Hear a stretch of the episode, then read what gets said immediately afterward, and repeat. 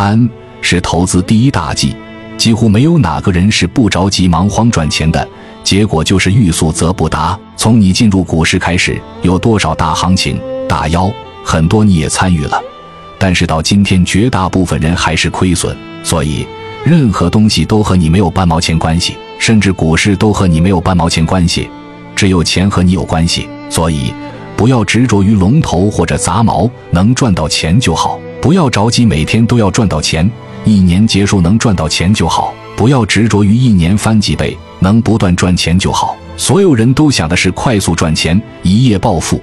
有几个人能克制自己，乐于赔钱？所以心态上反着来，乐于赔钱，乐于不赚钱，乐于无限期等待赚钱的时机。股市难就难在这个地方：上班每天都有工资，每天都是正反馈；而炒股可能一个月二十天不赚钱，只有两天赚了一个月的钱，心理上只有两天是正反馈。正如一个人很难战胜自己的虚荣、嫉妒、欲望、愤怒、焦躁等种种不良情绪一样，炒股人最难战胜的就是自己的负面情绪。踏空时情绪会波动，连续亏损时自我怀疑，长时间不赚钱时焦躁不安，行情不好时悲观失望，行情太好时放大欲望和预期。诈骗最容易上当的就是贪小便宜的人，股市里贪心的人。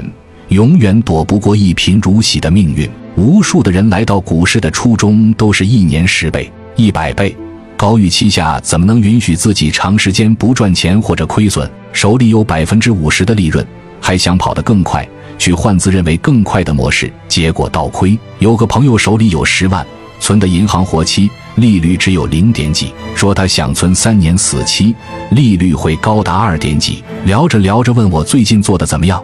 我说目前还可以，半个月赚了百分之五十，他非常惊讶。他说存银行一年三个点，他都觉得自己赚大发了，十年的利息都赚不到五万啊！股票居然这么短时间赚这么多。通过这件事，我就深有感慨。离开股市的话，一年百分之二十的利润，找你帮忙投资的人会从地球排到月球。但是看看我们的股民，会有哪个人瞧得起二十点的利润？几乎所有人都在穷尽毕生精力去探索一年十倍的方法，甚至还不过瘾，一年百倍才过瘾。就是这种贪婪之心，让几乎所有股民堕入深渊。长期职业炒股的危害就是不清楚一个月十个点，一年二十个点的威力。每天对着屏幕，不是十厘米就是二十厘米，会有哪个人瞧得起一年三个点的利润？而这却是无数打工族。上班族都不敢奢望的利润，从来没有什么最好的方法，有最好的方法也无法成为神，成为股神最好的方法就是克制贪婪的心。